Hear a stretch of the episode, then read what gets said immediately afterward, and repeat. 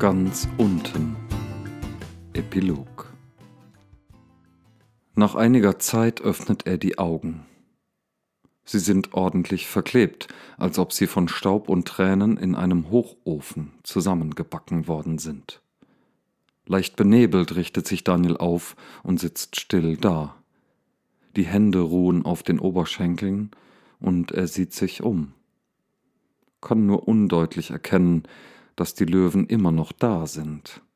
Jedoch haben sie sich in die Tunnel zurückgezogen und blinzeln ihm müde entgegen. Einer der Löwen reibt sich fortwährend die Schnauze, es riecht nach verbranntem Haar.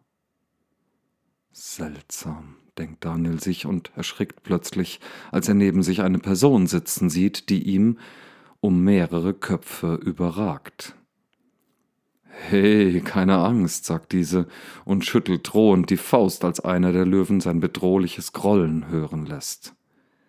Seltsam, denkt sich Daniel noch einmal. Ich habe gar keine Angst, sagt er dann sogar laut und schaut die Gestalt verwundert an.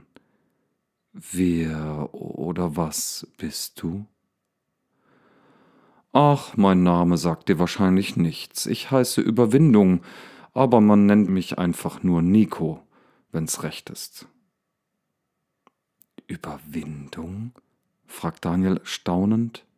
Aber ich hab doch gar nichts überwunden.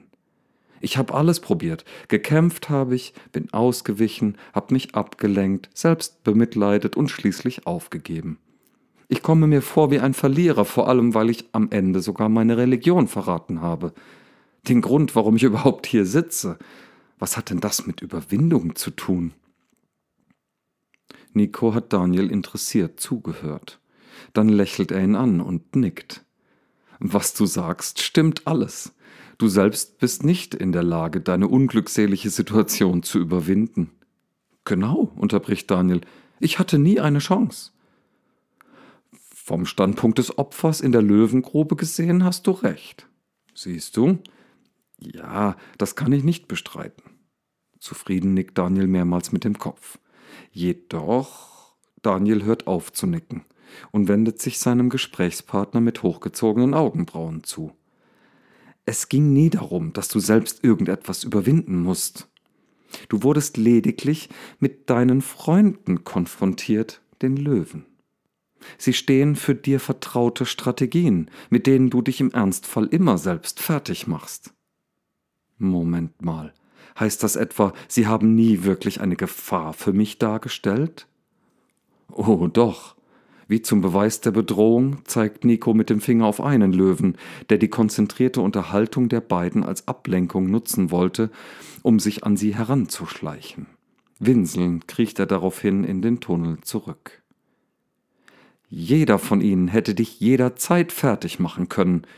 Nicht nur hier im Kerker sind sie unterwegs, sondern schleichen brüllend umher, um zu schauen, wie sie dich verschlingen können. Wie kann ein Löwe denn brüllend schleichen? Ich merke schon, du nimmst es ganz genau mit den Wörtern. Vielleicht ist das dein Glück. Aber es ist, wie ich sage, sie sind immer da und bieten sich als schnelle Lösung für deine Probleme an. Das habe ich gemerkt. Pausenlos am Quatschen, diese Biester. Und weil du nicht in der Verfassung warst, deine Ohren auf Durchzug zu stellen, hat der Allmächtige wohl beschlossen, dir ein bisschen zu helfen. Und hat Überwindung geschickt, weil ich grad mal nicht konnte? Nico muss schmunzeln. Weil du selbst es niemals kannst, Du bist vielleicht in der Lage, einem Streit aus dem Weg zu gehen, oder du lenkst dich auf die eine oder andere Weise von deinen Sorgen ab. Vielleicht schaffst du es sogar, eine Erklärung für alles zu finden, damit du in besserem Licht dastehst, aber das behebt noch lange nicht dein Problem, lindert keine Not, verhindert keine Gefahr und ändert auch nicht deine Situation. Und was hat sich an meiner Situation verändert? Die Löwen sind immer noch da. Mit großen Augen schaut Daniel die Gestalt erwartungsvoll an. Doch statt einer Antwort lächelt Nico bloß. Und mit einer einzigen Geste hebt er eine Hand, streckt den Zeigefinger nach oben und löst sich auf.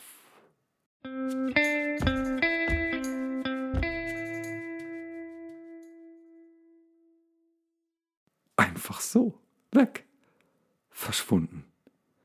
Nur noch eine weitere Erinnerung an eine von vielen höchst eigentümlichen Unterhaltungen.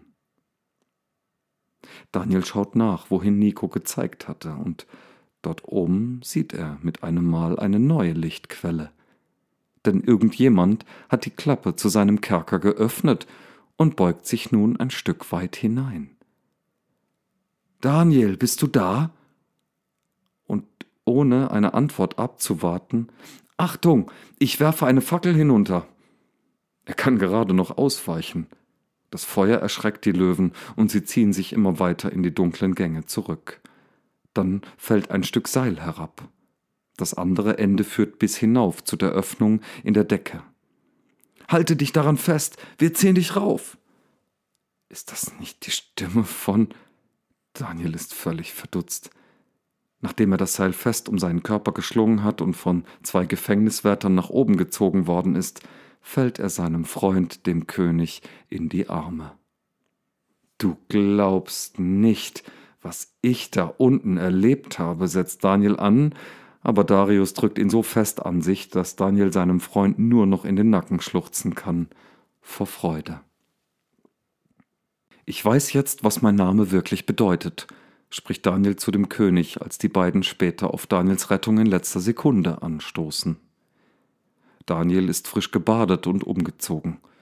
Die beiden Freunde sitzen zusammen auf einem Balkon des Palastes in der Morgensonne und trinken Saft aus goldenen Bechern. Willst du mir nicht erst mal erzählen, was genau dort unten in der Löwengrube passiert ist? Ich sah dich in der Mitte des Kerkers sitzen und so tun, als redetest du mit jemandem. Daniel lacht. Das erzähle ich dir gerne mal, aber zu einer anderen Gelegenheit, ja? wenn der Abend lang und der Mond voll ist. Na gut, erwidert Darius, dann eben von deinem Namen, obwohl ich die Sprache nicht so ganz verstehe. Das macht nichts, sagt Daniel unbekümmert. Ich dachte immer, dass Gott ist mein Richter so viel bedeutet wie Gott ist ein Aufpasser, mein Ankläger, was halt alles so vor Gericht passiert. Aber das stimmt gar nicht. Nicht? fragt Darius erstaunt weil er einen guten Sinn für Gesetze und deren Einhaltung hat. Nein, antwortet Daniel bestimmt, ein Richter ist nicht mit dem Ankläger identisch. Denn ein Richter ist dafür da, dass er Recht spricht und die Umsetzung des Rechts in die Wege leitet. Insofern heißt es besser, Gott verschafft mir Recht. Das bedeutet im Wesentlichen das Gleiche, aber ich verstehe es jetzt erst, nachdem ich mit sechs hartgesottenen Anklägern zu tun hatte. Du sprichst in Rätseln, mein lieber Freund. Wenn du erlebt hättest, was ich erlebt habe, komm schon, komm schon, spann mich nicht länger auf die Folter. Du hast keine Ahnung von Folter, mein lieber König, wagt Daniel zu sagen und überlegt, was er dem Freund schon jetzt erzählen kann und es fällt ihm etwas ein. Pass auf. Da unten habe ich mich an ein Lied erinnert, das wir früher in meiner Kindheit manchmal singen mussten. Verstanden habe ich es damals nicht, bis ich es heute Nacht am eigenen Leib erlebt habe. Vielleicht haben mich diese Worte sogar gerettet. Ich dachte eigentlich, dass ich dich gerettet habe, sagt Darius schmunzelnd. Aber Daniel hat schon angefangen zu singen. Dann fällt ihm sogar noch die letzte Strophe ein, und es klingt so schön, dass sein Freund nicht anders kann, als mitzusingen. Er demütigt auf dem Wege meine Kraft, er verkürzt meine Tage. Ich sage, mein Gott, nimm mich nicht weg in der Hälfte meiner Tage. Deine Jahre wären für und für. Du hast vor Zeiten die Erde gegründet, und die Himmel sind deiner Hände Werk. Sie werden vergehen, du aber bleibst. Sie werden alle veralten wie ein Gewand, wie ein Kleid wirst du sie wechseln, und sie werden verwandelt werden. Du aber bleibst, wie du bist, und deine Jahre nehmen kein Ende.